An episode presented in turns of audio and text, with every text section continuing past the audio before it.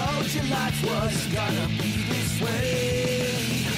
Your job's a joke, you broke, your love life's DOA. It's like you're always stuck in second gear.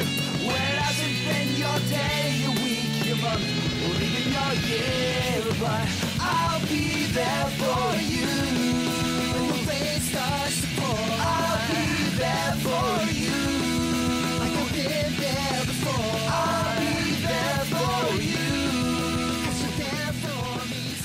Central Pod, der Friends Podcast. Herzlich willkommen zum Central Pod, dem Friends Podcast. Ich bin Philipp und am anderen Ende der Leitung sitzt Mike. Hallo Mike. Ja, moin Philipp. Mike, was machen wir hier? Wir unterhalten uns über eine der, ja, ich weiß nicht, ob erfolgreichsten, auf jeden Fall aber besten Serien, die es im TV wahrscheinlich gab. Mögen andere anderer Meinung sein. Und das Ganze ist auch schon ein bisschen länger her, aber wir haben uns gedacht, haben wir zumindest nichts Sinnvolles gefunden bisher, also machen wir das jetzt.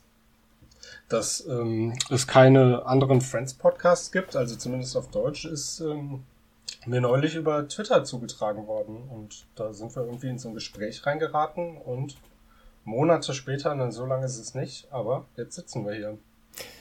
Ja, und wir sind beide noch nicht so richtig überzeugt, dass wir das ähm, wirklich lange und bis zum Ende der zehnten Staffel durchhalten, aber wir wollen das jetzt zumindest mal probiert haben, damit wir am Ende nicht sagen müssen, ach, hätten wir doch. Es ist ja auch wirklich viel. Du sagst es gerade, zehn Staffeln, das sind äh, roundabout 240, ich habe nicht nachgeguckt, 240 Folgen wahrscheinlich. Das ähm, muss man natürlich auch erstmal verpodcasten. Richtig, das Tolle im Internet ist ja, dass man äh, von nichts so viel hat wie Zeit. Also von daher bremst uns da keiner und wir können uns ja auch Zeit lassen. Aber ja, wenn wir das wirklich durchhalten und wir haben uns jetzt mal vorgenommen, jeweils zwei Episoden oder zwei, ja doch, zwei Episoden pro Folge zu besprechen, dann wären das äh, zumindest am Ende eine dreistellige Anzahl Podcast-Folgen. Ähm, ja, gucken wir mal, ob wir das schaffen.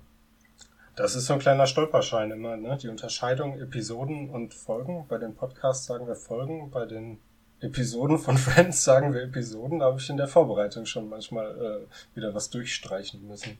Ja, Staffeln äh, sind da einfacher benannt, das stimmt. Ja gut, das werden wir dann im Podcast natürlich auch machen, ne? Staffel 1 bis 10. Ja, ja, stimmt. S01, nee, S1E01 wäre dann. da geht's auch schon wieder los. Ja. Ja, So, okay. erzähl mal, wie sind wir denn über, weißt du noch, wie wir auf Twitter in die Diskussion reingekommen sind?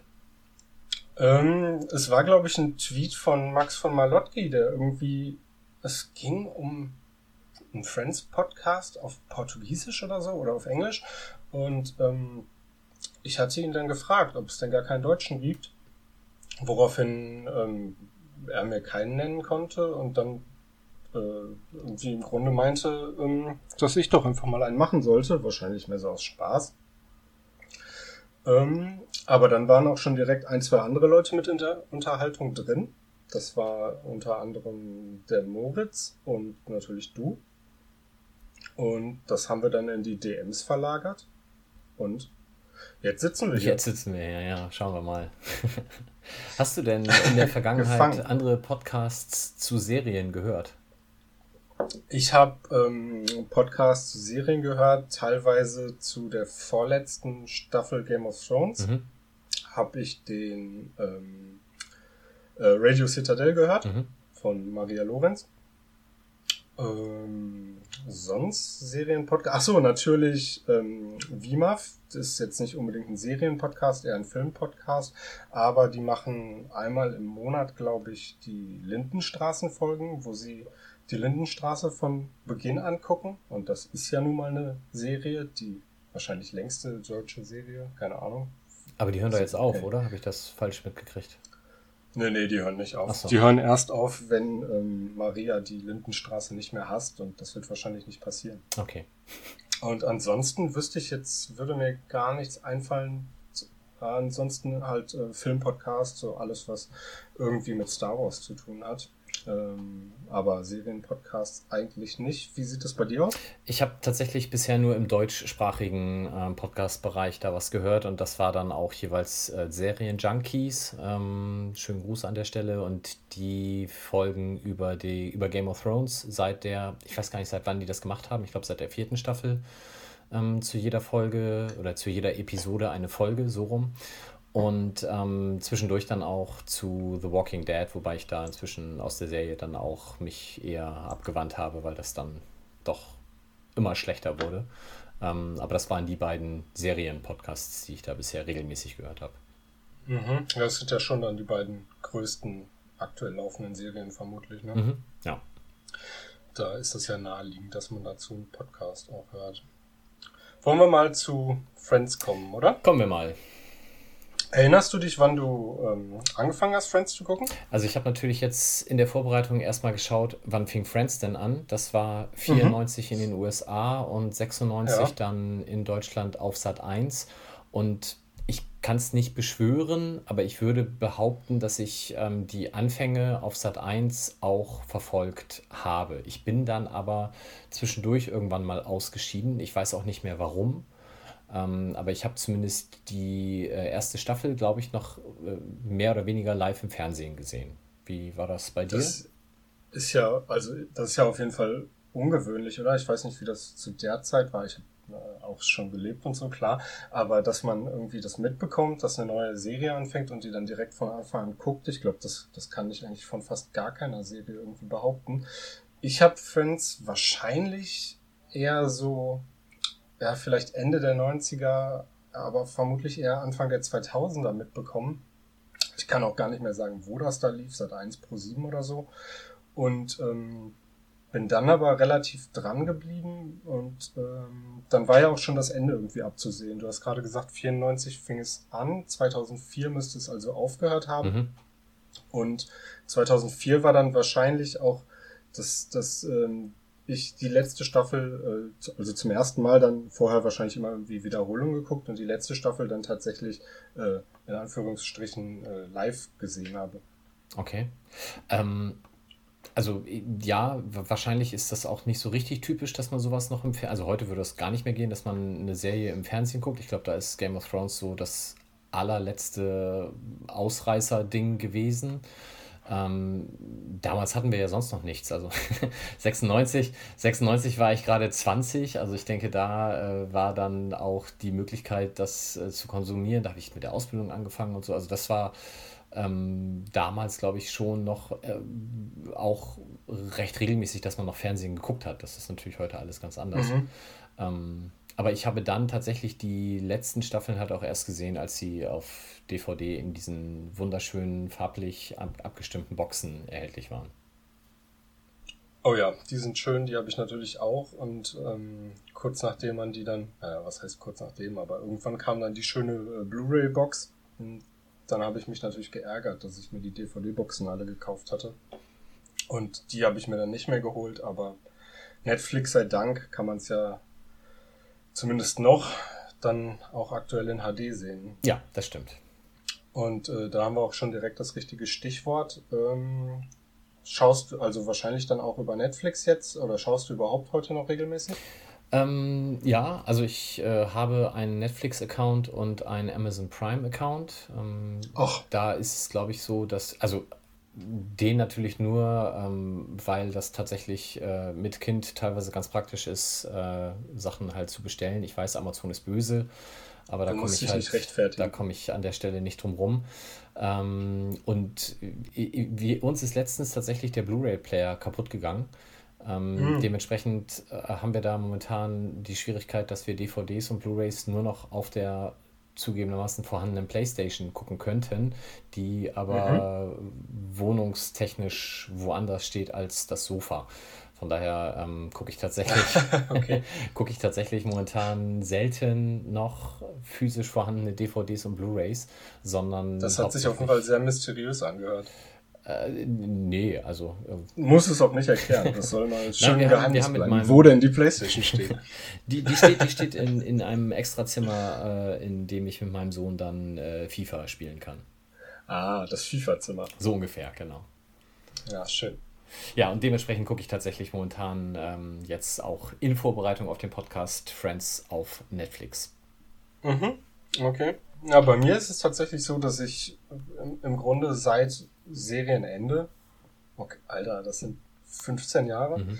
ähm, mehr oder weniger regelmäßig immer Friends geguckt habe. Ähm, sei es irgendwie mal vom Pen gehen irgendwie noch eine Episode eingelegt habe, damals noch auf den DVDs.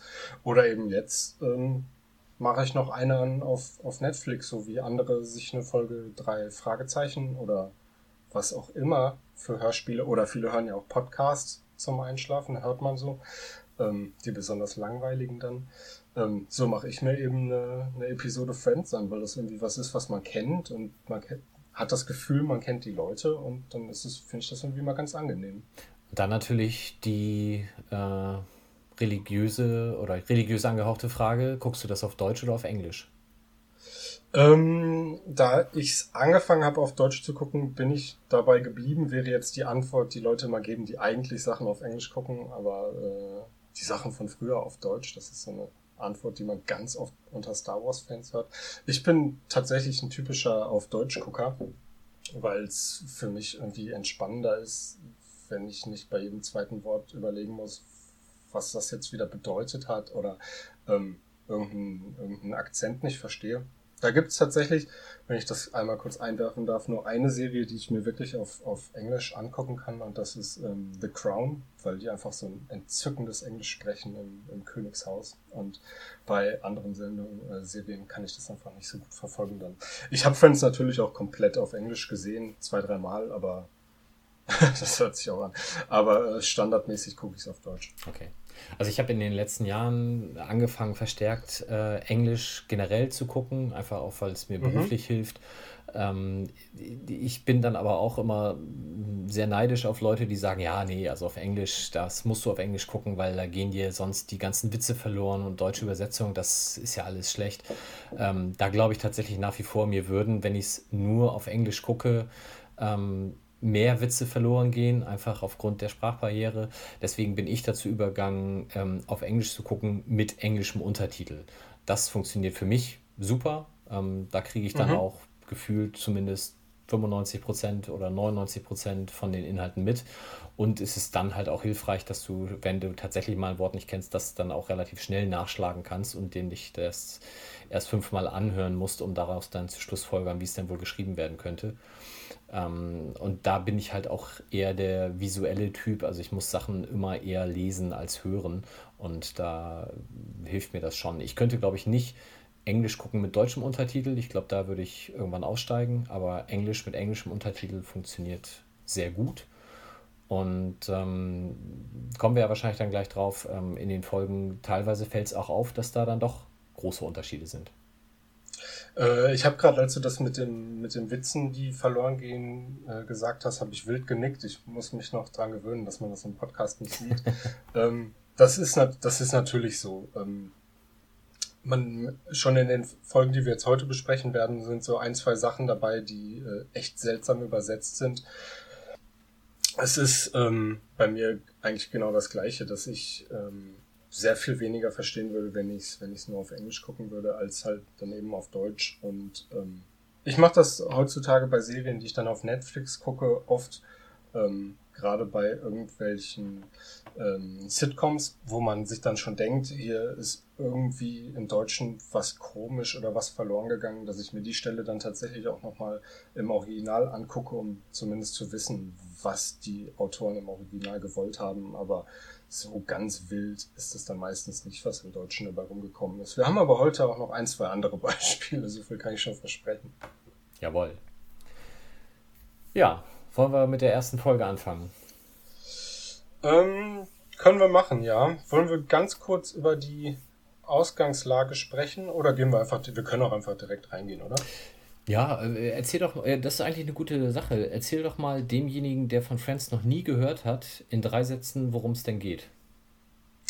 Ähm, es geht um eine Gruppe von sechs Freunden, drei Männer und drei Frauen. Ich muss jetzt gerade überlegen, ob es wirklich sechs sind, ja. Äh, die in New York im Village leben und alle so am Beginn der Serie wohl so Mitte 20 sind und ähm, ja, im Grunde geht's um, um Alltäglichkeiten. Die sitzen viel im Café rum und unterhalten sich über äh, ihre täglichen Probleme, übers Geldverdienen, übers Dating, über, ich weiß es gar nicht, ganz normale Alltäglichkeiten. Und das Besondere an der Serie ist so ein bisschen für Sitcom-Verhältnisse, das hat es wohl, ich kenne natürlich nicht jede Sitcom, aber das hat es wohl vorher nicht gegeben, dass ähm, durchaus Daily Soap-Einflüsse mit drin sind. Also dass die Charaktere sich schon stark entwickeln über die, über die verschiedenen Staffeln. Mhm. Ja, dass es, dass es so eine Rahmenhandlung gibt, ne? Also das ist, ähm, ja, glaube ich, tatsächlich eher selten und äh, ist heute gang und gäbe. Also inzwischen ist, glaube ich, bei jeder Serie so.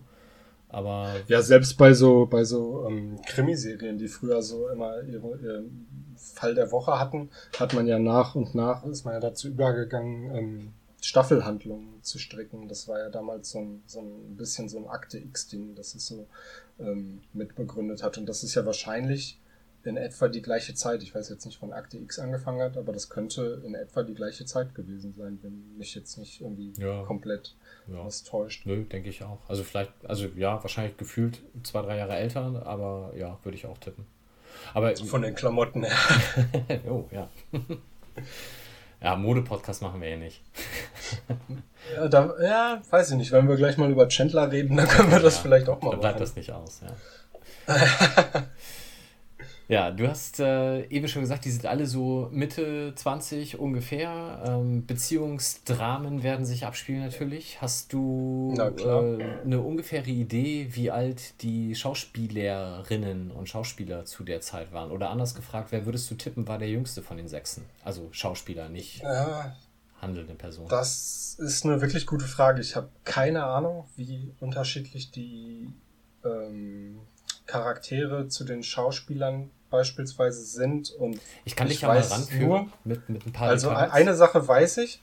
Ich weiß, dass ähm, Monika die jüngere Schwester von Ross spielt, obwohl ähm, Courtney Cox älter ist als David Schwimmer. Das stimmt. So viel weiß ich. Ja, das ist schon mal richtig. Und zwar ist sie anderthalb Jahre, ah, Entschuldigung, zweieinhalb Jahre älter.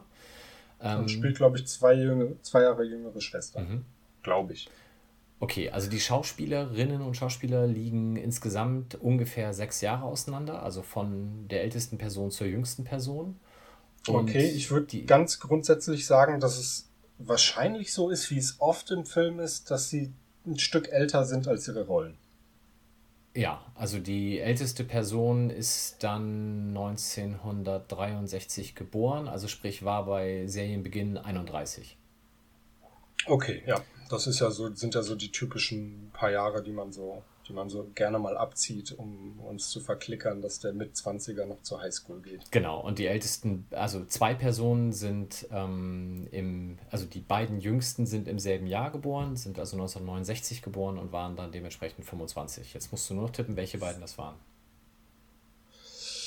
Dann würde ich sagen, die beiden jüngsten sind ähm, Matt LeBlanc und Jennifer Aniston. Jennifer Aniston ist richtig, aber es wäre sonst Matthew Perry gewesen, der tatsächlich auch Ach. der allerjüngste ist. Der ist nämlich im August 69 geboren und Jennifer Aniston im Februar 69. Okay, guck mal, das hätte ich, das hätte ich jetzt nicht gehört raten bei, bei Matthew Perry. Und da hätte ich jetzt, ich hätte gedacht, der ist einer der ältesten. Ja, wenn man sich aktuelle Fotos anguckt, äh, hat leider keinen lustigen Hintergrund, sondern ist wohl gesundheitlich tatsächlich sehr angeschlagen. Dann sieht er auch wirklich am ältesten aus. Also, aber das hat dann eher ich, gesundheitliche Hintergründe. Ich hatte es gelesen, aber ich habe das Foto jetzt nicht gesucht, weil ähm, ja, seine gesundheitlichen Probleme sind ja schon, schon während der äh, Drehzeit von Friends immer mal Thema gewesen. Und man sieht es ja auch, er hat ja extreme Schwankungen in seinem Äußeren, ja. wenn man mal von Staffel zu Staffel guckt. Jetzt musst du natürlich noch tippen, wer ist der, der oder die Älteste? Ähm, das, oh, das wird dann dann. Ja, das kann ja jetzt, nachdem ich so daneben gelegen habe, kann es ja nur ähm, Matt LeBlanc sein. Nee, nee, der ist äh, tatsächlich dann der drittjüngste, also der ist 67 geboren. Älteste ist dann tatsächlich Lisa Kudrow. Die ist 63 Ach, okay. geboren. Oh, okay. Hat sich oh, aber gut gehalten. Jetzt schon richtig alt. Ich habe neulich ein Foto gesehen, also ja, doch, kann man so sagen. Ja. Du hast noch äh, eine Frage bei uns ins äh, Vorbereitungsdokument geschrieben, äh, die ich sehr schön fand, nämlich Gaststars. Gibt es einen, auf den du dich im Laufe des Podcasts besonders freust? Da du die Frage reingeschrieben ja. hast, hast du ja bestimmt jemanden im Kopf. Mhm. Also es ist natürlich, ist natürlich schwer, weil wahrscheinlich keine Serie irgendwie, zumindest zu der Zeit, heute ist es vielleicht auch wieder anders, ähm, über so viele wirklich so prominente Gaststars äh, verfügt. Da ist wirklich schwer, sich jemanden auszusuchen, aber ich glaube, ich habe es auch schon mal irgendwie auf Twitter geschrieben, dass ich den Auftritt von Bruce Willis ziemlich gut finde. Gar nicht mal, weil ich seine Rolle gut finde. Ich finde es eigentlich irgendwie eher unsympathisch, wie er sich verhält. Aber ich finde es wahnsinnig lustig, wie er Ross immer verarscht, weil ich äh, wirklich so ein bisschen schwieriges Verhältnis zu Ross habe. Und ähm, deswegen, das freut mich immer sehr. Wie ist das bei dir? Ähm, ich, ich habe natürlich dann erstmal gucken müssen, wer war denn überhaupt alles da? Und ich hatte natürlich den einen oder anderen Namen noch äh, in Erinnerung, wenn man da mal auf Wikipedia die Liste durchgeht. Das ist tatsächlich krass. Also ganz viele Leute, die halt nur eine Folge mitgespielt haben. Und ich mhm. hatte irgendwie Brad Pitt noch im Hinterkopf, aber das war halt auch dann wirklich ja. nur eine Folge. Und darunter ist dann ja die Liste mit Leuten, die halt mehr als eine Folge sind. Und da habe ich jetzt einfach aufgrund aktuellen Bezugs ähm, mich an Reese Witherspoon erinnert, weil wir da halt gerade Big Little Lies gucken parallel und ähm, sie da ja auch auftritt. Und ähm, wie wahrscheinlich jeder, der Friends geguckt hat, oder sehr viele, zumindest männliche Zuschauer, ähm, war ich natürlich früher auch in Jennifer Aniston verliebt und äh, später dann auch mal in Reese Witherspoon. Also von daher, dass die beiden dann äh, in der Serie auch noch äh, Schwestern waren, das hatte dann da natürlich ein besonderes Gimmick für mich. Und in Christina Applegate dann nicht, oder was? Nee, das war einfach, äh, da war sie natürlich äh, durch eine schrecklich nette Familie sehr vorbelastet, was, ähm, was die, die Erscheinung ihrer Person anbetraf. Also da passte sie nicht so ganz rein. Okay, das habe ich ja nie so geguckt. Ähm, Deswegen war das bei mir vielleicht nicht so. Ich habe neulich diese neue Netflix-Serie mit ihr gesehen und da hat es irgendwie vier Folgen gedauert, Episoden gedauert, bis ich überhaupt dachte, ach ja, guck mal, das war mal Kelly Bundy. Ja. Naja, so ändert sich das. Gut, dann gehen wir mal in die erste Episode rein, würde ich sagen. Im Original heißt sie, eine, da habe ich verschiedene Sachen gefunden. Einmal wurde sie nur mit The Pilot betitelt und dann The One Where Monica Gets a Roommate und auf Deutsch irgendwie etwas ungelenk Liebe? Nein, doch nicht. Kannst du vielleicht äh, einmal erklären, dieses The One, was ja wirklich durch alle Episoden durchgeht? Ähm, oder hast du eine Idee, hätte man das nicht auf Deutsch mit übernehmen können? Hätte man meiner Meinung nach übernehmen sollen. Ich vermute, dass es mal wieder sowas ist, was man nicht abgesehen hat, dass was passiert und ähm, vielleicht die erste Folge gekriegt hat, um sie zu übersetzen und zu dem Zeitpunkt einfach nicht absehen konnte, dass sie in Amerika vorhaben, die Folgen alle mit The One beginnen zu lassen, also die Titel, und dass man es einfach verpasst hat und äh, hinterher nicht mehr ändern wollte, weil es macht für mich überhaupt keinen Sinn, dass man es nicht übernimmt, weil es eigentlich eine schöne Idee, finde ich. Mhm.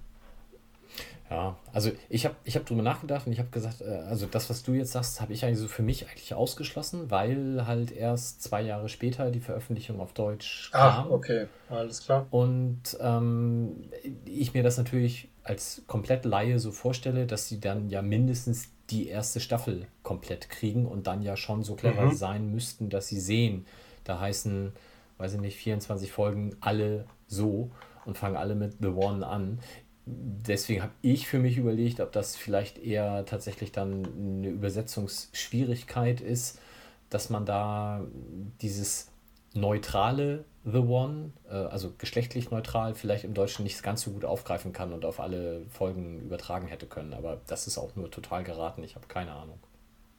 Da hast du mit den zwei Jahren natürlich einen Punkt. Jetzt sehe ich alt aus. Man hätte einfach immer sagen können, die Folge in der, oder nicht? Ja, das wäre ja. Aber ja, es ist einfach wahrscheinlich einfach Idiotie. Ja. Verpasste Chance, wie du schon sagtest. ja, total. Also ich finde es eigentlich, ich wusste es auch lange nicht, tatsächlich, weil ich es halt nie auf, auf um, ähm, Englisch geguckt habe. Und ich weiß gar nicht, wann mir das zum ersten Mal aufgefallen ist. Und dann dachte ich direkt, ja, das ist eigentlich total schade. Und jetzt habe ich vergessen, was ich noch dazu sagen wollte. Also würde ich sagen, wenn du nichts mehr hast zu den Titeln, nee. gehen wir mal in die Folge. Gehen wir damit durch. Also ich habe auch äh, tatsächlich beide Folgentitel, also The One Where Monica Gets a Roommate und The Pilot. Ich weiß nicht, warum das da unterschieden wurde. Vielleicht hat man sich danach über dieses The One so gefreut, dass man The Pilot dann irgendwie verdrängen wollte nochmal und nochmal umbenannt hat. Aber auch da kann ich nur raten. Da ist, genau, jetzt fällt mir auch wieder ein, was ich gerade sagen wollte. Im Deutschen werden die Titel am Anfang auch gar nicht eingeblendet, oder? Weißt du da was anderes? Mir ist es zumindest jetzt gerade nicht präsent. Ähm. Ja, kann ich dir, nee, kann ich dir nicht sagen, weil ich sehe es natürlich bei Netflix momentan, äh, steht es natürlich mhm. in, der, äh, in der Episodenauswahl. Deswegen habe ich den Titel ja, okay. mir immer schon gleich aufgeschrieben. Ob der eingeblendet wird? Nee, müsste ich passen, weiß ich nicht. Ich glaube nicht. Das, da sehen wir jetzt natürlich als die Leute, die den Friends Podcast machen, alt aus, dass wir das nicht wissen. Aber ich sage jetzt einfach mal, das wird nicht eingeblendet. Ihr müsst mir glauben. Das haben wir zur nächsten Folge recherchiert dann natürlich. Großes Wort. ja, wie fängt das Ganze denn an? Das ähm, ist eine interessante Frage, weil wir jetzt einen Vorspann sehen, den wir nie wiedersehen werden. Und zwar sehen wir eine Szene vor einem Brunnen in New York offenbar bei Nacht. Und es steht ein Sofa auf der Wiese und die sechs Protagonisten tanzen durch die Gegend, machen Faxen im Brunnen und ähm, sitzen am Ende des Vorspanns auf dem Sofa, blicken auf den Brunnen und Monika macht das Licht aus. Und das ist eine, äh, ein Vorspann, den wir nie wiedersehen, weil ab der zweiten Folge sind Szenen aus der ähm, ersten Staffel mit reingeschnitten in die Tanzszenen, was die Vermutung irgendwie ähm, naheliegen lässt, dass genau dieser Vorspann für den Piloten benutzt wurde, um es irgendwie beim Sender vorzustellen und danach halt einfach mehr von der Serie bestellt wurde und man dann einfach mehr Szenen für den restlichen Vorspann hatte und es so gelassen hat. Mhm. Was ich interessant finde, ist, dass wir hier ähm, Szenen sehen, die mit der Serie im Grunde nichts zu tun haben. Das äh, ist irgendwie meinem Gefühl nach so eine Sache aus den 80ern, dass die Protagonisten von einer, von einer Sitcom irgendwie sinnlos durch die Gegend tanzen. Weißt du da irgendwie mehr? Nee, und, und du müsstest mir auch einmal sagen, ähm, der Vorspann bleibt ja aber mit diesem Brunnen tatsächlich bis zur letzten Staffel, ne? Also die, die Szenen dazwischen werden immer ausgetauscht, aber dieser Brunnen bleibt bis zum Schluss, oder? Also die Szenen mit dem Brunnen bleiben bis zur letzten Staffel, aber die ähm, äh, Episodenszenen ändern sich wahrscheinlich nach jeder Staffel. Mhm. Teilweise, glaube ich, sogar in den Staffeln. Und dann gibt es ja auch noch besondere Vorspanne. Ja. Zu manchen Episoden. Genau. Das werden wir in den nächsten über 100 Folgen unseres Podcasts ja noch besprechen. ja, da kommen, wir, da kommen wir zwangsläufig noch zu. Hast du dir denn auch aufgeschrieben, was der erste Satz war? Der erste Satz, ich habe mir den ersten Satz nicht aufgeschrieben, aber es ist Joey, der sagt mit dem Typen ist irgendwas faul, oder? Nee, es ist Monika, die sagt, ähm, es gibt nicht viel zu erzählen, es ist nur ein Typ, mit dem ich zusammen arbeite. Ah, okay. Und dann sagt Joey, mit dem Typen ist was faul, weil er mit ihr ausgeht. Genau. Glaube ich. Es geht also direkt, wir sind direkt im Central Park, einer der wichtigsten Locations der kompletten Serie. Und es geht ums Thema Dating, was im Grunde eines der wichtigsten Themen auch ist, im, im, weitesten Sinne, oder? Ja, ich denke, das kann man so sagen und das zieht sich dann auch recht äh, konstant durch die Folgen durch. Und ähm, ich fand es eigentlich ganz charmant, dass man da in der allerersten Szene im Endeffekt schon vier von sechs Leuten sieht, die man dann auf zehn Jahre ab sofort begleitet. Äh, weiß natürlich noch nicht um die ganzen Konstellationen und man weiß auch nicht, ähm, warum die anderen beiden fehlen. Das wird ja dann ein jeweils sehr dramatischer Auftritt gleich. Ähm, aber da hat man quasi im allerersten Bild schon mal vier von sechs äh, mit inkludiert und das fand ich schon mal so sehr charmant und sehr schön gelöst. Vor allem werden uns ähm, zwei von den vieren direkt vorgestellt mit, mit Charaktereigenschaften, die wir im Grunde noch über die komplette Serie sehen werden, nämlich Phoebe, die mit so einer ganz komischen Geschichte direkt ankommt, die nämlich daraufhin sagt, dass ähm, Joey sagt ja, mit dem Typen ist irgendwas faul und dann sagt sie, sie hofft, dass er keine Kreide isst, weil das hätte sie mit Jason gehabt und das wäre nicht gut gewesen. Und man kriegt halt direkt mit, dass sie irgendwie kein, keine normalen Geschichten erlebt. Ja, also ich, ich habe jetzt halt die ersten vier Folgen bisher gesehen und ähm, ich habe irgendwie das doch noch ein bisschen als seichteren Einstieg in Erinnerung gehabt, wie, wie sie ähm, ja ihre Schrulligkeit äh, den Zuschauern quasi präsentiert. Aber jetzt so beim Nachgucken der ersten vier Folgen habe ich doch gedacht, okay, es geht doch sehr, sehr ähm, deutlich und mit dem Holzhammer los. Das habe ich auch gedacht. Und der zweite, der direkt mit seiner, ähm, ja, ich sag mal, Schrulligkeit vorgestellt wird, ist Chandler, der einen Traum erzählt, in dem er, ich weiß nicht, in der Schule mhm. äh, plötzlich nackt ist und anstelle eines Penis oder seines Penis, irgendeines Penises, ein Telefon hat und seine Mutter ruft darauf an. Wo man direkt merkt, äh, in der Beziehung ist vielleicht auch nicht alles okay, oder? Ja, und es war ähm, auch so wunderbar, weil diese Gruppenkonstellation gleich sehr schön gezeigt wurde, wo er nämlich diesen Traum erzählt. Ähm, mhm. Und alle sagen, ja, den Traum hatte ich auch. Und er dann sagt, und als nächstes hat eben auf diesem Penistelefon seine Mutter angerufen und alle dann sagen, ja, nee, den Traum hatte ich nicht. Also das äh, zeichnet dann auch schon sehr schön an, in welche Richtung sich die Serie dann äh, damit entwickelt. Also, aber ja, genau, also die beiden äh, Charaktereigenschaften von Chandler und Phoebe wurden da schon sehr schön etabliert, das sagt man, glaube ich, im Serienjargon. Würde man so sagen, ja. Und dann kommen wir zu einer Eigenheit, die in der ersten Folge oder vielleicht in den ersten Folgen noch vorkommt, die hinterher nicht mehr so passiert. Ähm, es werden Zeitsprünge angedeutet äh, durch so eine Melodie und es sitzen im Grunde noch dieselben Leute auf denselben Plätzen, aber es ist eben Zeit vergangen und äh, neue Charaktere treten auf. In dem Fall ist es Ross, der reinkommt und auf seine sehr eigene Art und Weise Hallo sagt. Ja, also er, er, er kriegt gerade noch ein Hi oder Hallo raus und bricht dabei schon fast in Tränen aus. Und ähm, mhm. der Grund für diese wenig ja, erbauliche Situation ist, dass seine äh, Ex-Frau Carol ausgezogen ist. Noch dazu, ähm, weil sie ihn verlassen hat für eine andere Frau, was natürlich in sein Weltbild nicht so ganz passt, hat man das Gefühl.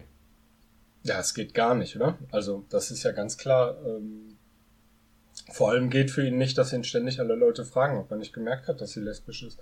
Ähm, an der Stelle haben wir aber einen Unterschied in der Übersetzung, nämlich Joey, der total genervt ist davon, wie Ross reinkommt und im Deutschen sagt, er möchte ihn umbringen. Mhm. Und im Original sagt er nämlich, er möchte sich umbringen. Das ist ja irgendwie. Das hätte man auch richtig übersetzen können. Ja, ähm, ich, ich habe auch teilweise in der deutschen Tonspur steht äh, oder wird was anderes gesprochen, als dann beim deutschen Untertitel äh, geschrieben wurde. Das war auch teilweise ganz komisch.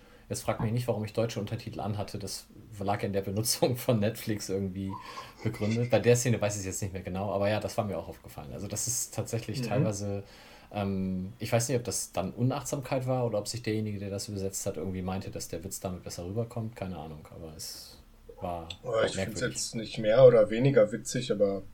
Ja, unnötig auf jeden Fall. Deswegen ja. hat es mich halt gewundert, weil es irgendwie unnötig ist. Und ähm, dann kommt was nächstes, was mich irgendwie gewundert hat Nämlich, dass ähm, Ross sagt, Phoebe würde seine Aura durcheinander bringen und das ist ja eigentlich umgekehrte Rollen, oder? Phoebe ist doch die, die irgendwie esoterisch drauf ist und Ross erzählt irgendwas von Aura. Das ist doch seltsam, oder? Ja, das habe ich aber so verstanden, dass er sie so ein bisschen, ähm, ja, weiß ich nicht, mit den eigenen Waffen schlagen wollte oder ihr quasi äh, damit auf ihrer Sprache zu verstehen geben wollte, dass sie ihn in Ruhe lassen soll, weil er eigentlich keine Lust auf die Diskussion hatte, glaube ich. Also habe ich das okay, interpretiert. Das macht Sinn. Ja, und dann, glaube ich, etabliert sich die nächste Charaktereigenschaft. Äh, Joey in seiner unnachahmlichen Art schlägt Ross dann vor, dass man doch jetzt einfach mal in ein Striplokal gehen sollte. Da würde sich dann schon wieder was finden. Da, da klärt sich dann alles, ja. Das ist, das ist tatsächlich, das ist der nächste, der eigentlich dann vorgezeichnet ist. Der Vorschlag mit dem Striplokal, der wird ja nicht zum letzten Mal gekommen sein. Und Ross antwortet halt darauf, dass er eigentlich nur wieder verheiratet sein will und gar keinen Bock drauf hat und darauf folgt dann der nächste große Auftritt, nämlich ja, darauf ein, ein, wirklich großer Auftritt, im wahrsten Sinne des Wortes, nämlich Rachel betritt das Central Perk im Brautkleid. Ähm, woraufhin dann der nächste Gag natürlich äh, platziert wird, in dem Chandler dann reinruft und ich hätte gerne eine Million und zur Tür blickt, aber dann keiner mit einem Koffer für ihn reinmarschiert. Aber die sich anbahnende Geschichte von Ross und Rachel hätte natürlich schöner nicht begründet werden können, als mit seinem verzweifelten Ausruf und ihrem ja, etwas äh, chaotischen Auftritt im Brautkleid. Das ist Vorbestimmung, meinst du? Ja, muss so sein. ganz klar, ganz klar. Ähm, ja, müssen wir eigentlich nicht weiter darüber reden. Sie ist offensichtlich von, einer, von ihrer Hochzeit abgehauen und zu der einzigen Freundin, die in der Nähe wohnt, nämlich Monika, geflohen. Und die nächste ähm, Szene, die wir sehen, spielt dann auch schon an einem anderen Ort, an dem zweiten wichtigen Ort. Wir sind in Monikas riesiger Wohnung, muss man ja sagen. Ja, ich, ich habe noch eine Sache tatsächlich, wenn wir bei Charakterzeichnungen sind, ähm, was man vielleicht in die Richtung schon interpretieren könnte, ist so ein bisschen Ross Schusseligkeit, weil er will dann mhm. ähm, Rachel begrüßen per, ich denke mal, Handschlag oder sowas. Und dabei geht ihm dann ähm, beim Auf sie zugehen sein Regenschirm auf. Was ja. natürlich so ein bisschen, keine Ahnung, Anspielung auf Erektion oder ähnliches sein soll ähm, und ihn natürlich unfassbar dumm dastehen lässt. Und ähm, damit ist, glaube ich, auch seine Rolle oder seine, sein, sein Verhalten, ja, seine Rolle, glaube ich, schon so ein bisschen vorgezeichnet, dass er halt der ist, der immer irgendwie ein bisschen unglücklich agiert. Ja, und Rachel lässt sich in Folge dann komplett bedienen. Ne? Ross kippt ja dann den, den Süßstoff in den Kaffee und rührt, glaube ich, sogar um, wenn sie die Tasse so hoch hält. Und ähm, ja, das ist zumindest Rachel am Anfang noch. Böse Zungen würden behaupten, dass sie sich nicht ändert, aber ja, das Das werden wir vielleicht noch sehen. Ja, richtig. Und dann, wie du sagst, sind wir bei Monika im Apartment und gut, wir haben jetzt ja inzwischen 25 Jahre später, wir kennen die Wohnungssituation in Deutschland. Ich weiß nicht, wie das zu der Zeit in New York war, aber das ist eine schöne Wohnung.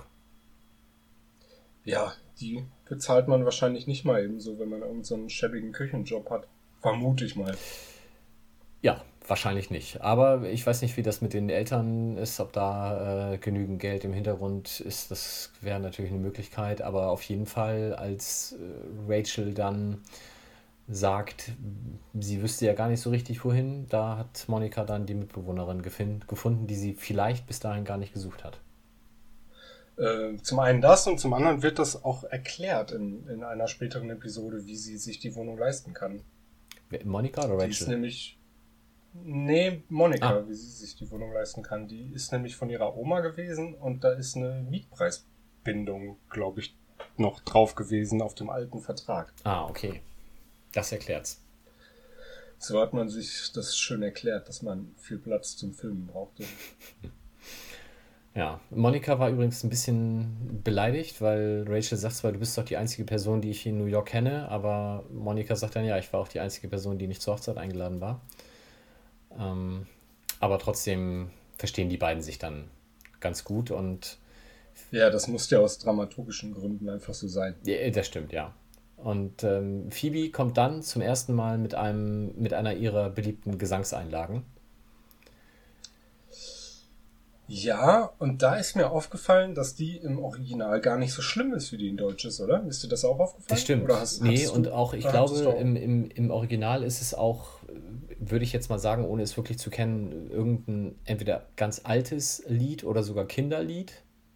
Mhm. Und im Deutschen ist es halt irgendein Quatschtext. Und noch dazu singt sie tatsächlich im Deutschen echt nochmal schlimmer als im Englischen, ja. Ganz schlimm. Ne? Was mir aufgefallen ist, ist, dass die Freunde ja eine Seifenoper schauen und total mitfiebern. Und im Original ist es so, dass sie die auf Spanisch schauen, überhaupt nicht verstehen, was da passiert und einfach nur die ganze Zeit fordern, dass irgendwer irgendwie in die Treppe runterschmeißt, was dann auch passiert. Das ist irgendwie nochmal deutlich lustiger auf jeden Fall.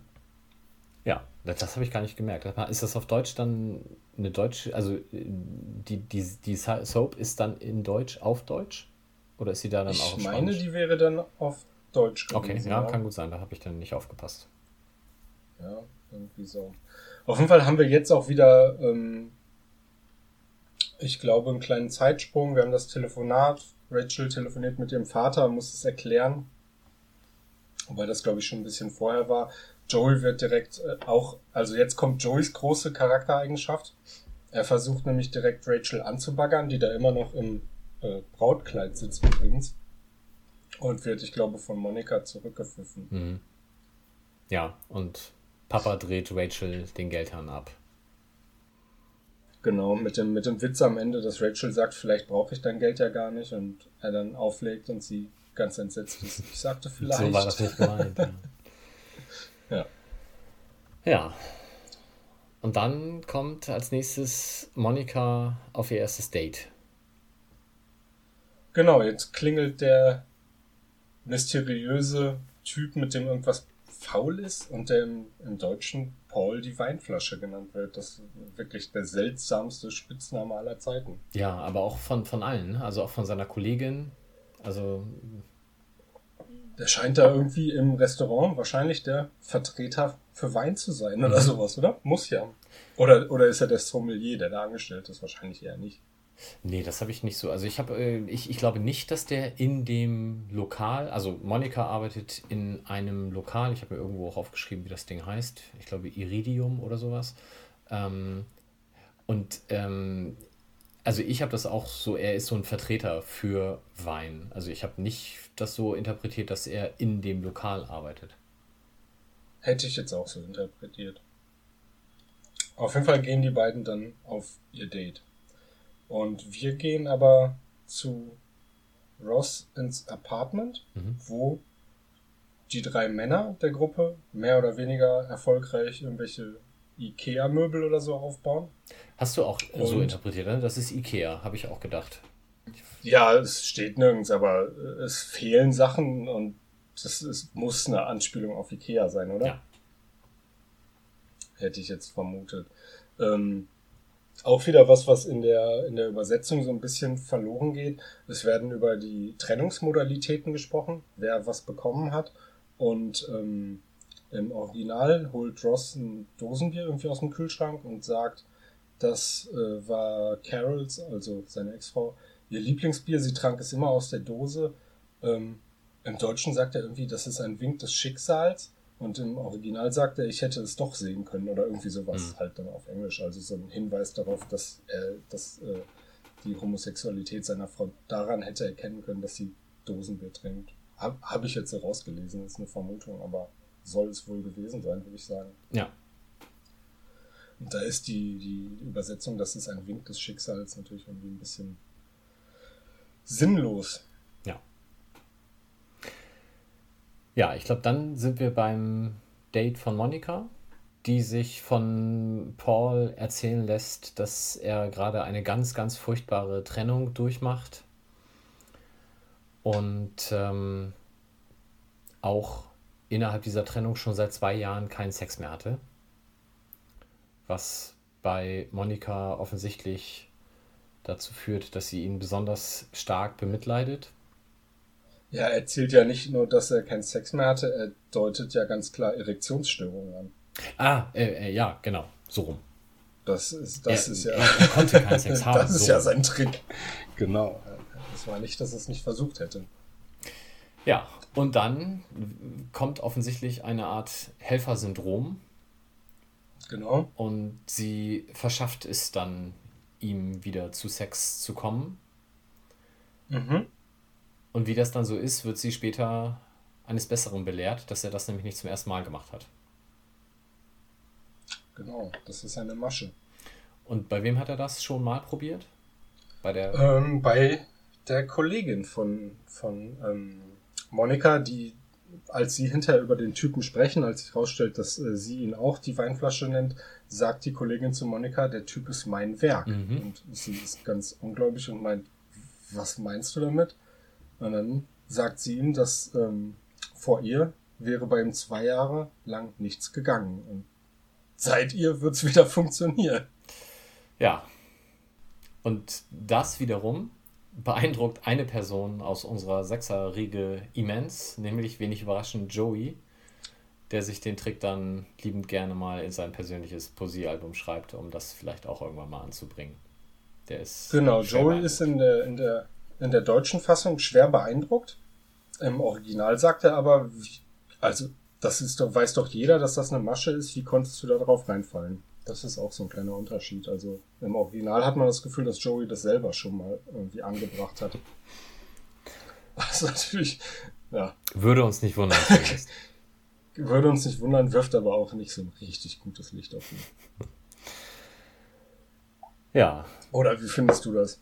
Ja, natürlich nicht. Also ich meine, das ist eine sehr überzeichnete Rolle und ähm, ja, aber er ist halt wie er ist und ich denke, in einer Sitcom kann man das wahrscheinlich so amüsiert zur Kenntnis nehmen. Im realen Leben wäre das natürlich nicht in Ordnung. Ja, nicht so cool, ne? Ähm, dass das Ganze zwischen ähm, der Flasche und Monika, dass es da zum Sex gekommen ist, erfahren wir aber im Grunde ja erst am nächsten Morgen, als ähm, genau der, der Frühstückstisch gezeigt wird und alle sitzen schon in Monikas Wohnung am Frühstückstisch. Es wird etabliert, dass Rachel überhaupt keinen Kaffee trinken kann. Es wird etabliert, dass Joe äh, keinen Kaffee kochen kann. Ähm, dass Joey und Chandler im Grunde sich aus dem Kühlschrank von Monika ernähren. Die sitzen nämlich auch beide da und frühstücken. Und Monika kommt raus und Paul, die Weinflasche, kommt auch raus aus dem Schlafzimmer offenbar. Und da Monika vorher erzählt hätte, es wäre kein Date, es wäre nur irgendwie, ich weiß gar nicht, was sie gesagt hat, ähm, stellt sich natürlich direkt die Frage, ich weiß nicht, wer von den Männern fragt, aber was macht sie, wenn sie ein Date hat mit den Männern? Ja, ich glaube, das war Joey, ähm, der da das suffisante Grinsen aufsetzte.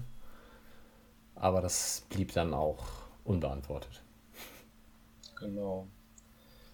Jetzt haben wir schon vorweggenommen, was als nächstes passiert, wie sie es halt rausfindet bei der Arbeit.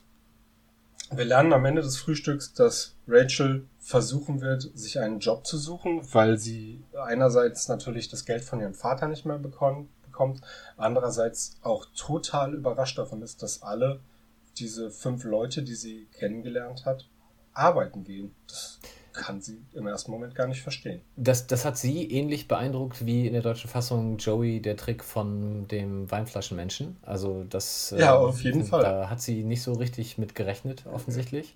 Nee. Ähm, und sagt dann aber mit dem Inbrunst der Überzeugung, dass sie das jetzt ähm, auch machen will.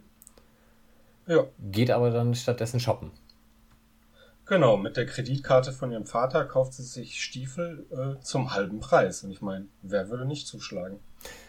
Ja, es ist ihr aber in dem Moment zwar schon klar, dass die Kreditkarte Papa gehört, aber dass die dann auch irgendwie belastet wird, das weiß ich nicht, ist in ihrer jugendlichen Naivität noch nicht so ganz angekommen. Zumindest hat man das Gefühl. Ja, sie wird gefragt, wer für die Kreditkarte aufkommt und sie vermutet irgendwie eher, dass es wohl, wohl ihr Vater sei. Also wie Kreditkarten funktionieren, weiß sie vielleicht gar nicht richtig. Ja, aber damit ist dann ab sofort Schluss, weil man greift zu drastischen, drastischen Schritten und zerschneidet die Kreditkarten, sodass Rachel dann ab sofort tatsächlich irgendwie anders ihren Lebensunterhalt bestreiten muss. Ja, Rachel muss es selber machen, aber sie wird schon, wird schon sehr gedrängt auf jeden Fall. Ja, freiwillig macht sie das. Was wir, Genau. Was wir vorher noch erfahren, ist ähm, so ein bisschen die Backstory von Phoebe, dass sie irgendwie auf einer, ich weiß gar nicht, was sie sagen, auf der Straße, auf einer Müllhalde oder sowas gelebt hat und dass ihre Mutter Suizid begangen hat, was ja auch durchaus noch öfter mal thematisiert wird im Laufe der Serie. Mhm. Ja. Und dann kommt noch ein weiterer Rückblick, der dann, glaube ich, auch schon das Ende der Folge ist. Ross gesteht Rachel seine Liebe aus Highschool-Tagen. Genau. Sie, ähm, beziehungsweise er sagt zu ihr, dass sie denkt, äh, dass er denkt, dass sie ihn immer für Monikas vertrottelten Bruder gehalten hätte und dass er deswegen nie irgendwie was gesagt hat. Und ihre Antwort ist ja, habe ich auch. Und was ich eigentlich mega lustig finde. Und ähm, ja, er fragt dann, ob er sie irgendwann mal nach einem Date fragen kann. Und sie sagt ja. Und dann sagt er, boah, dann mache ich das irgendwann mal. Ja. Was irgendwie auch, was irgendwie auch lustig ist, weil man, weil man eigentlich denkt, dann macht er das sofort. Also, keine Ahnung, wie normale Leute das machen würden. Ähm, aber er sagt irgendwann und freut sich dann auch darüber und ähm, genau, geht dann gut gelaunt nach Hause. Ja. Und das war's. Das war's fast. Wir kriegen jetzt noch eine Abspannszene. Oh, die habe ich mir nicht Und aufgeschrieben. zwar oh, ähm, finden wir jetzt noch raus, dass Rachel einen Job gefunden hat im Central Park. Ah, Also in dem, in dem Café, in dem sich die Freunde immer treffen. Und es wird nochmal die Szene vom Anfang, beziehungsweise die kleine Anekdote vom Anfang im Grunde wieder aufgegriffen. Und zwar erzählt Chandler, dass er wieder einen Traum gehabt hat. Und zwar hat er dieses Mal geträumt, dass er Liza Minnelli gewesen sei. Und hier habe ich so ein bisschen das Gefühl, dass am Anfang der Zuschauer zumindest noch den Eindruck so ein bisschen haben sollte, dass ähm, Chandler vielleicht homosexuelle Tendenzen hätte. Das ist an so ein paar Stellen auch in den nächsten Folgen noch so, dass ich das Gefühl eindeutig habe.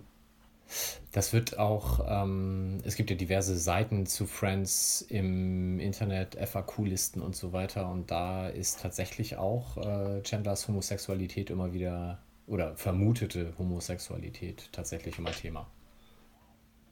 Ah, okay. Nee, das, so weit habe ich nicht geguckt, aber es gibt in den ersten Folgen auf jeden Fall so ein paar Anspielungen. Hast du denn ähm, auch schon nachgelesen, wie überhaupt dieser Name Central Perk zustande kam? Äh, ich habe mal gelesen, dass es einfach eine Anspielung auf Central Park sein soll, aber was, ob da jetzt noch mehr hintersteckt, erzähl's mir. Ich habe es auch nur von Wikipedia geklaut, also ich äh, glänze da nicht Okay. mit eigenem Wissen, aber das Perk ist ähm, also natürlich, also quasi ein Zusammenspiel aus Central Park logischerweise und der Bezeichnung für einen Kaffeemaschinentyp. Ach. Äh, es gibt nämlich den, also auf Deutsch ausgesprochen, Perkolator. Und das ist eine, die Perkolation ist auch heute noch eine häufig verwendete Methode zur Kaffeezubereitung. Und das passt dann natürlich in der Kombination äh, ganz hervorragend. Ja, das ist ja, das ist ja wirklich ein Ding. Also nee, das wusste ich nicht und das macht's ja nochmal gelungener, finde ich. Ja, damit haben wir die erste Folge durch. Genau, kommen wir zur zweiten Folge. Wir starten.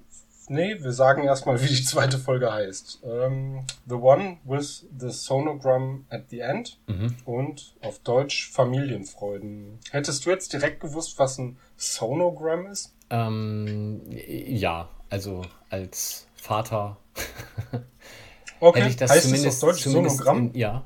Und, und Okay. äh, das äh, hätte ich zumindest in irgendwas mit Geburt äh, eingeordnet. Ob ich jetzt, äh, also ob ich das jetzt genau hätte wiedergeben können mit Ultraschall etc., das äh, weiß ich nicht, aber zumindest hätte ich gewusst, in welche Richtung es geht. Okay, ich muss es nachgucken, aber ich habe da auch keine Vorkenntnisse. Ja, aber Familienfreuden äh, ist auf Deutsch dann tatsächlich auch ein bisschen eindeutiger, wobei das natürlich auch in diverse Richtungen hätte gehen können.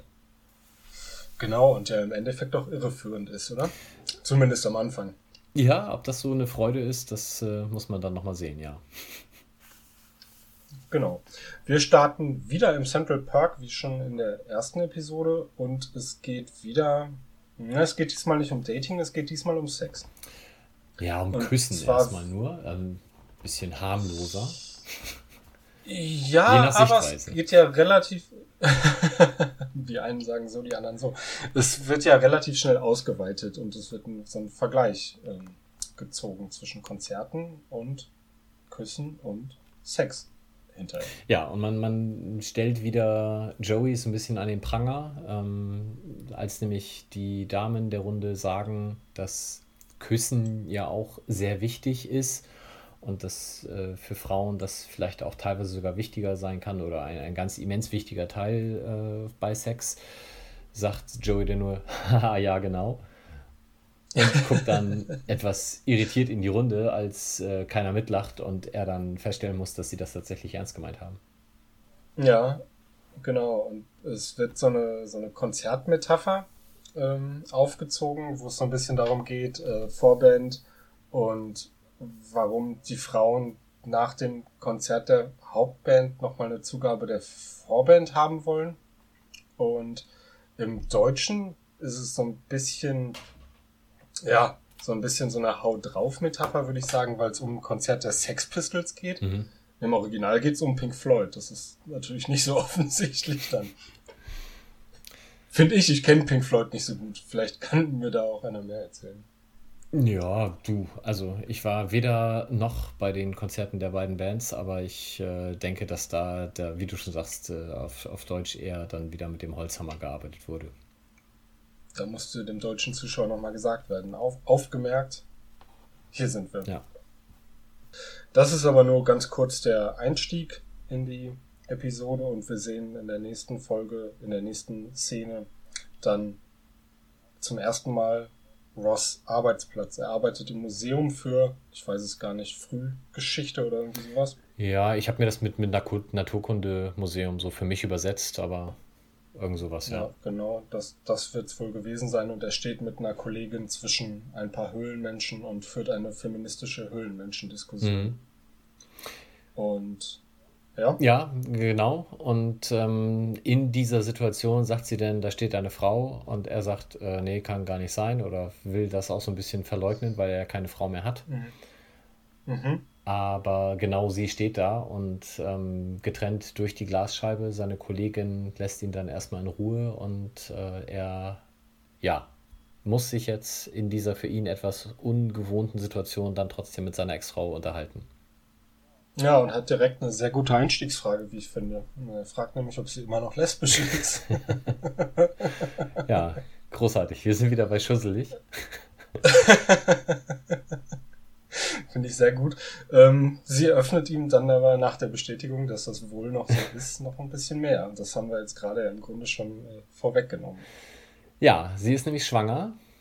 Ähm, ich weiß gar nicht, fragt er, ob er der Vater ist? Ich glaube, das so, so ähm, blamiert er, er sich dann er nicht. Guckt, glaube ich, er guckt, glaube ich, total verdutzt und dann sagt sie, ja, und du bist der Vater. Ah, okay, so rum. Also es muss, es muss ihm schon noch gesagt werden. Ja, aber das nimmt er dann zur Kenntnis und äh, ist äh, sichtlich geschockt, weiß mit der Situation natürlich gar nicht mehr umzugehen. Ähm, vielleicht eine Sache, die wir an der Stelle reinstreuen können, ist mir überhaupt nicht in Erinnerung gewesen und Vielleicht auch, weil es halt nur die eine Folge ist, aber es ist eine andere Schauspielerin als dann in den späteren Folgen.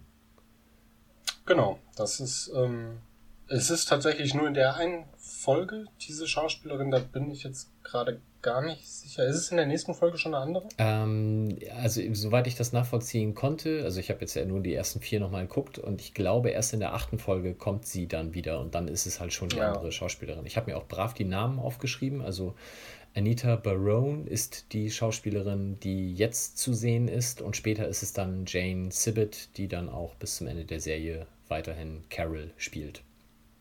Ah, okay. Auf jeden Fall kannte ich die Original Carol, also die Original, die ursprüngliche Carol, die war mir aus irgendeiner anderen Serie auf jeden Fall noch bekannt. Ähm, die spätere Carol ist meines Wissens dann nirgends mehr sehr prominent aufgetaucht, aber hm. das nur am Rande. Ist auf jeden Fall seltsam, dass sie irgendwie am Anfang mal auftaucht und dann ausgewechselt wird. Ja, ich, also ich, ich glaube, bei Pilotfolgen passiert das ab und zu mal, aber ähm, mhm. ja, ich hatte es halt überhaupt nicht mehr auf dem Zettel und habe gedacht, als die da stand, nee, das ist nicht seine Frau. Ähm, die musste mich dann eines Besseren belehren lassen. Ja, genau. Wir wechseln zu äh, in, inzwischen Monikas und Rachels Wohnung, wo mal wieder eine Person auftauchen wird, jetzt gleich, von der wir noch mehr hören werden. Sehen werden wir sie, glaube ich, zumindest einmal von hinten, aber nie von vorne.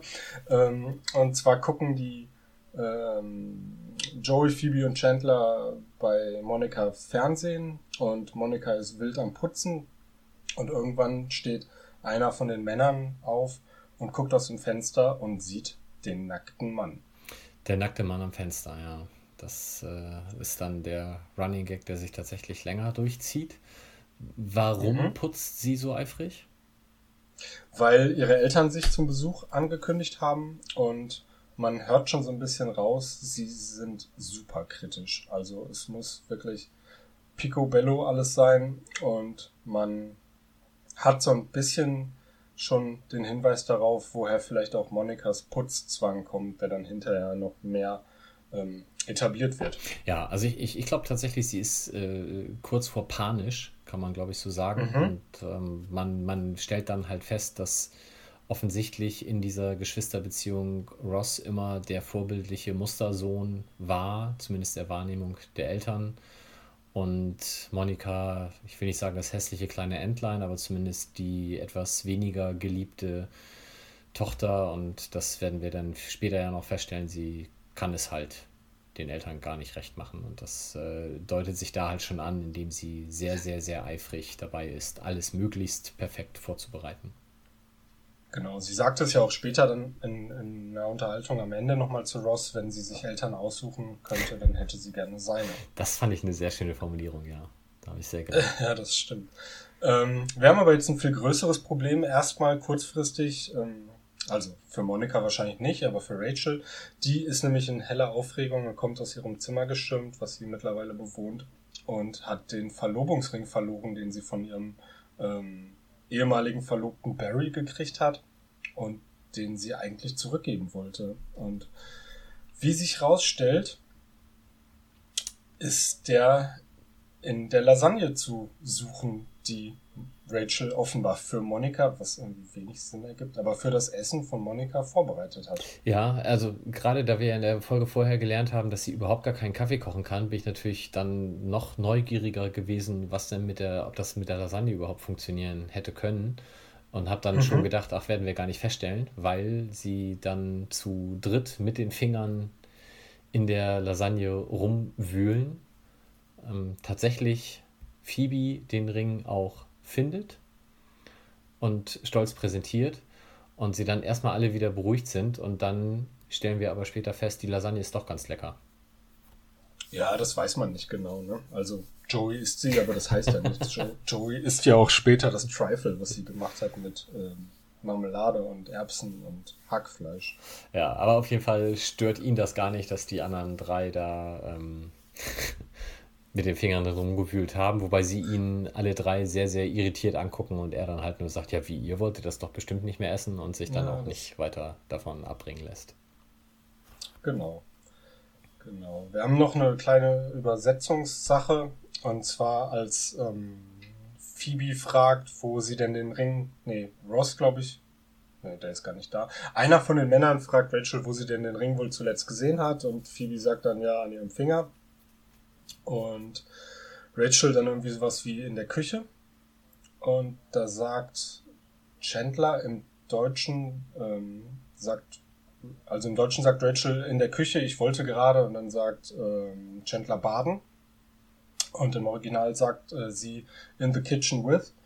Und dann sagt Chandler deiner, was irgendwie mh, eine Zeile aus einem alten, alten amerikanischen Folksong zu sein scheint. Oh. Aber das, das hätte in Deutschland wahrscheinlich einfach auch niemand verstanden. Ich habe es mir auch zusammen googeln, ist okay. kompliziert. Das war mir schon zu kompliziert, da bin ich gar nicht dahinter gestiegen. Okay, sehr schön. Hm, ja, ich fand halt einfach die deutsche Zeile so komisch mit, ich wollte in der Küche, was wolltest du da baden? ja. also, da, da musste irgendwie mehr hintergesteckt haben, hatte ich das Gefühl. Aber wir kommen mal lieber schnell zum Abendessen. Jetzt ist Ross nämlich auch dabei und ähm, mit den Geller-Eltern, die Monika und Ross heißen Geller mit Nachnamen, wird gegessen. Es gibt Spaghetti und das führt dann schon zur ersten Kritik. Nämlich sagt ähm, Monika zu Ross, ob äh, er ihr nicht mal mit den Spaghetti helfen könnte. Genau, weil sie will ihn natürlich äh, so ein bisschen quasi in die Schusslinie ziehen. Sie kann sich ausmalen, dass das wieder ein ganz fürchterlicher Abend wird, wo alle Vorwürfe immer nur auf sie gemünzt werden. Und sie bittet ihn jetzt quasi um Hilfe, dass er jetzt mal seine Geschichte erzählt, die eben mit verlassen werden. Und die Frau ist auch noch lesbisch, sicherlich bei den Eltern, äh, zumindest vom Augenschein her, erstmal etwas konservativer, äh, zu einem kleinen Skandal führen wird vermutlich. Ja, und Monika sie ist inzwischen ja nicht nur lesbisch, sondern auch, und auch schwanger. schwanger. Genau, ja. Ähm, und das möchte sie, dass Ross das erzählt, aber sie muss ihn dann noch ein bisschen weiter bearbeiten. Das macht er nicht so ganz freiwillig. Ja, genau. Aber was ich gerade meinte, ist, ähm, dass sie ihn ruft, ähm, mit den Spaghetti zu helfen und Monikas Mutter, die ja weiß, dass ihre Tochter Köchin ist, sagt, oh, Spaghetti, das kocht sich Ach, leicht. Stimmt, ja. das, das ist schon der erste äh, Fingerzeig, in welche Richtung es geht. Mhm. Genau. Und äh, sie sagt auch irgendwie sowas bei den, es scheint eine kleine Vorspeise zu geben und sie fragt, was denn da so nach Curry schmeckt und Monika sagt, das ist Curry. Curry. Und sie legt so ganz angewidert weg. Das ist schon so mit so ganz spitzen Fingern. Man sieht also direkt, was das für Leute sind. Ja. Wir sind aber jetzt, nee, wir bleiben beim Essen, genau. Es wird dann äh, so ein bisschen noch auf Monika rumgehackt, dass äh, sie nicht mal die Chance nutzen würde, wie Rachel einen Mann am Altar stehen zu lassen, wird gesagt, und dass sie früher so dick war und sich doch auch nichts hätte sagen lassen. Und der Vater reitet so ein bisschen drauf rum, ähm, meint es zwar offenkundig irgendwie positiv, aber dass, dass sie im Leben nichts erreichen will und sich nicht so einen Stress macht wie andere Leute und er fände das ja ganz gut, sagt er. Und Monika wird immer nervöser und wütender und will, dass Ross endlich rausrückt. Und das macht er dann ja auch. Nicht ganz freiwillig. Also sie schubst ihn so schon sehr, sehr vehement in die Richtung, aber ja. Ja, sie drückt ihm, glaube ich, drückt sie ihm auf die Hand oder drückt ihm eine Gabel auf die Hand oder irgendwie sowas macht sie, glaube ich, auch. Ja, und dann erzählt er es. Er sagt, äh, dass seine Frau eben A lesbisch und B schwanger ist und ist führt schon zu einem gewissen Erstaunen bis hin zu Entsetzen bei ihrer Mutter. Aber mhm. natürlich ist nicht Ross jetzt schuld, sondern Monika, weil Monika es wusste und den Eltern nichts davon gesagt hat. ja, das, äh, wie man es macht, ist falsch. Ne? Also da läuft sie dann wieder ins äh, offene Messer und hat wieder alles falsch gemacht. Genau. Und ähm, damit endet dann auch, glaube ich, die, die Essensszene und wir sind im Perk, wo dann die Stelle kommt, die ich gerade schon vorgegriffen habe, wo sie über die Eltern reden und Ross irgendwie trotzdem total begeistert als Profis von seinen Eltern spricht und Rachel, äh, Monika dann sowas sagt wie, sie hätte gerne seine Eltern. Ja. Da habe ich mir tatsächlich von dem Gespräch habe ich mir nichts aufgeschrieben, sondern nur dann, wie das Ganze endet.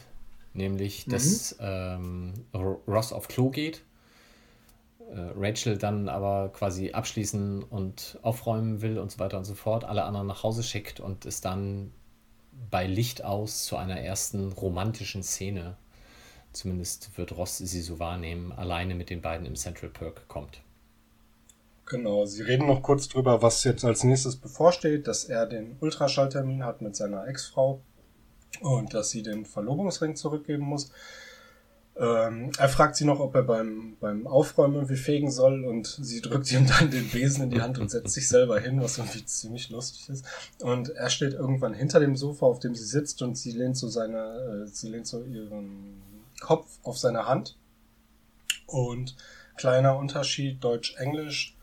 Ähm, Rachel sagt im Deutschen, ob ich hier enden werde und Ross sagt, ob das ein Anfang ist. So mit Blick auf Rachel und im Original sagt sie, I never thought I'd be here und er sagt me neither. Hm. Das ist ja auch irgendwie ein kleiner Unterschied noch, weil ähm, im Deutschen schwingt so mehr mit, dass, dass da irgendwie was draus wird und das sehe ich im Englischen, in, zumindest in den, im Dialog nicht so richtig.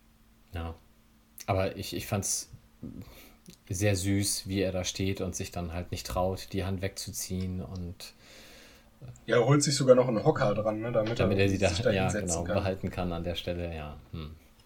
Schwer verliebt, der Kleine. Ja, schon immer, wie man ja inzwischen weiß. Ja. Ja, und dann begleiten wir beide quasi zum jeweiligen Ex-Partner. Beginnend mit Ross. Genau, er macht so ungefähr die unvermeidlichste, ähm, ich sag jetzt mal Frauenarzt, also Mann beim Frauenarzt-Szene, die man in Filmen eigentlich immer sieht, dass der vertrottelte Typ erstmal irgendwelche von diesen Werkzeugen in die Hand nimmt und da dämlich mit rumspielt. Das ist wahnsinnig unangenehm. Ja, also man, man, man, man weiß auch, worauf es jetzt hinauslaufen wird und äh, Carol macht dann auch mehr oder weniger genüsslich ihm klar, dass dieses Gerät zum Spreizen der Vagina gedacht ist, was ihn mhm, dann ähm, genau. ja sichtlich geschockt dazu bringt, dass er das dann doch wieder über weglegt und nicht weiter damit ja, Faxen ja. macht. Er, er, lässt es im Grunde ja fast fallen, ja. sogar so, so erschrocken, ähm, wirft das weg. Ähm, genau. Und Rachel ist in der Zeit bei Barry, ihrem Ex-Verlobten in der Praxis, der, wie wir glaube ich vorher schon erfahren haben, Zahnarzt ist mhm. und der tatsächlich da gerade einen Jungen auf seinem Behandlungsstuhl hat und über den werden auch erstmal Witze gemacht mit es irgendwie wird wehtun oder irgendwie mhm. sowas. Es ist also ganz komisch, es wird die ganze Zeit so, die beiden Situationen werden so ein bisschen gegenübergestellt. Der Junge auf dem Behandlungsstuhl und das, was Rachel da jetzt gleich, beziehungsweise, ja, im Grunde das, was Rachel ähm, gleich passieren wird. Ja. Weil. Ja, wie oft hast du bei deinem Zahnarzt, äh, dass da fremde Personen mit drin sind? Hm, das passiert regelmäßig. So Ex-Frau. Nee, eigentlich, eigentlich nicht, nee. Ja, fand ich sehr äh, obskur, wie sie da auf einmal mitten im Behandlungszimmer stand, aber genau. musste der Situation Und, geschuldet äh, sein, wahrscheinlich. Muss einfach für die paar Witze hat man das mitgenommen, vermutlich. Und ähm, Ross hatte ihr den Tipp gegeben, irgendwie nicht zu gut auszusehen, damit er es nicht so schwer hat. Und sie geht dann irgendwie in Latzhose und, und weiß ich gar nicht, was ihre Haare sehen irgendwie unspektakulär aus und sie ist vermutlich auch nicht geschminkt. Und kommt dahin und was ist mit Barry passiert? Ja, Barry ist braun gebrannt, hat auf einmal wieder Haare, die er vorher wohl mhm. nicht hatte oder zumindest einen Haaransatz und ist überhaupt nicht so niedergeschmettert, wie sie ihn erwartet hat. Ja, er trägt sogar Kontaktlinsen, obwohl er es hasst, sich in die Augen zu fassen. Ja, und all das, weil er auf Aruba war, was jetzt vielleicht an sich noch gar nicht so erstaunlich ist, weil das war das äh, auserwählte Hochzeitsreisenziel. Aber er war dann nicht alleine. Nee, er war mit Mindy da. Mindy wäre eigentlich Rachels Brautjungfer gewesen. Also man könnte sagen, Hochverrat. Ho ja, gut. Sie hat ihn ja stehen lassen, aber schon Hochverrat. Und, ähm, ja, wir später noch erfahren, auf jeden Fall. ja, und sie hat, ähm, äh, oder, oder Barry ist glücklich wie noch nie. Er sagt ihr auch, ich habe gedacht, du wärst die eine oder, oder meine Traumfrau und jetzt habe ich festgestellt, bist du gar nicht. Das ist nämlich Mindy. Damit ist alles mhm. viel besser und auf die Kontaktlinsen, die er doch so hasst, angesprochen, sagt er dann auch, ja, nee, für sie würde ich alles tun oder für sie tue ich alles. Ähm, was Rachel dann doch einigermaßen konsterniert hinterlässt. Im Zweifel trifft es sie ähm, nicht ganz so furchtbar, weil sie da, glaube ich, schon mit abgeschlossen hat, aber ein bisschen überrascht ist sie auf jeden Fall. Sie ist auf jeden Fall überrascht genug, um sich, als er draußen ist, nochmal schnell ein bisschen aufzubrezeln, damit sie besser aussieht, wenn er wiederkommt. Ja, der kleine Junge ist äh, sichtlich irritiert, was das denn alles für eine Show ist. Ja, genau. Und sie sagt ihm dann auch, also dem Jungen, der da sitzt, sagt sie dann auch nochmal, ich habe ihn verlassen. ja. Als würde ihn das äh, was angehen. Genau. Und so ein kleiner Witz, der dann noch gemacht wird, ist, bevor Barry halt sagt, dass ähm, er mit Mindy auf Aruba war, sagt er sowas wie, das wird jetzt wehtun und der Junge ist ganz schockiert und denkt, ihm wird's wehtun. Ja. Kleiner, Mir? Kleiner. Witz am Rande, genau. Ähm, Im anderen Behandlungszimmer werden Babynamen diskutiert. Was irgendwie, weiß nicht, komischer Zeitpunkt, oder? Äh, Keine Ahnung. Ja, also ich glaube, das war der ähm, versuchte Punkt, um eben die zukünftigen Streitigkeiten in so einer Dreiecks- oder gar Vierecks-Beziehung schon mal ähm, aufs Tableau zu bringen. Und da ist vielleicht mhm. das, was alle Eltern wahrscheinlich kennen, nämlich wie einigen wir uns auf einen Namen, ähm, hat man hier einfach dann schon mal ein bisschen vorgezogen. Also ich habe auch gedacht, es ist sehr früh. Also zu dem Zeitpunkt wussten sie ja das Geschlecht noch nicht, haben aber nur anhand äh, von Mädchennamen diskutiert. Ja, am Anfang ist, glaube ich, auch einmal ganz kurz ähm, ein Jungenname-Thema Marlon oder so. Und dann sagt, fragt aber Ross, und was, wenn es ein Mädchen ah, wird. okay. Ja, und dann sind es Mini oder Julia, zumindest zunächst. Es, es, wird so ein bisschen benutzt, um die neue lesbische Freundin so als, als harten Hund, sag ich mal, darzustellen, der so sehr drauf besteht, dass da irgendwie ähm, sie die zweite Mutter ist, sie äh, das, das Kind auch ihren Nachnamen hat und dass Ross da nicht mehr viel zu melden hat, oder? Ja, also ich glaube, es, soll halt grundsätzlich erstmal die, die Schwierigkeiten aufzeigen. Also sonderlich sympathisch kommt die neue Partnerin nicht rüber, das stimmt. Ähm, das Ganze entgleitet dann nachher in eine etwas äh, obskure Namensdiskussion, wo man dann nachher sogar so weit geht, dass äh, ein Dreifach-Nachname im Spiel ist. Also mhm. ich glaube, momentan sind sie ja nicht mehr verheiratet. Ich glaube, die Trennung ist jetzt durch, oder die Scheidung ist durch. Aber ja, Carol müsste noch Geller heißen, glaube ich. Äh, weiß ich nicht, aber es wird in den, in den Ring geworfen, der Nachname Geller, Willig, Bunch. Genau, Willig und Bunch sind dann die beiden Nachnamen der beiden Damen. Und ähm, dann geht es nachher auch darum, wenn man denn so einen Dreiernamen nimmt, ob dann Geller vorne oder hinten steht. Also das ist schon ähm, sehr überzeichnet und übertrieben dargestellt, aber soll halt zeigen, einfach wird es hier für Ross sicherlich nicht. Der wird noch ziemliche Schwierigkeiten da äh, in seiner Vaterrolle bekommen. Er ist auch dann, also er ist wirklich ziemlich aufgebracht, ziemlich genervt und äh, will dann die Örtlichkeit auch verlassen. Ja, und das ist dann tatsächlich Klischee Hollywood. Ähm, er hört dann die Herztöne im besagten Sonogramm und ähm, kommt daraufhin zurück und dann greifen sich alle drei gleichzeitig an die Hand also beziehungsweise es wird zu einem großen gegenseitigen Händedrücken aller drei und damit ist dann erstmal wieder äh, alles gut. Genau, das ist so eine, so eine kleine Versöhnung auf jeden Fall. Mhm.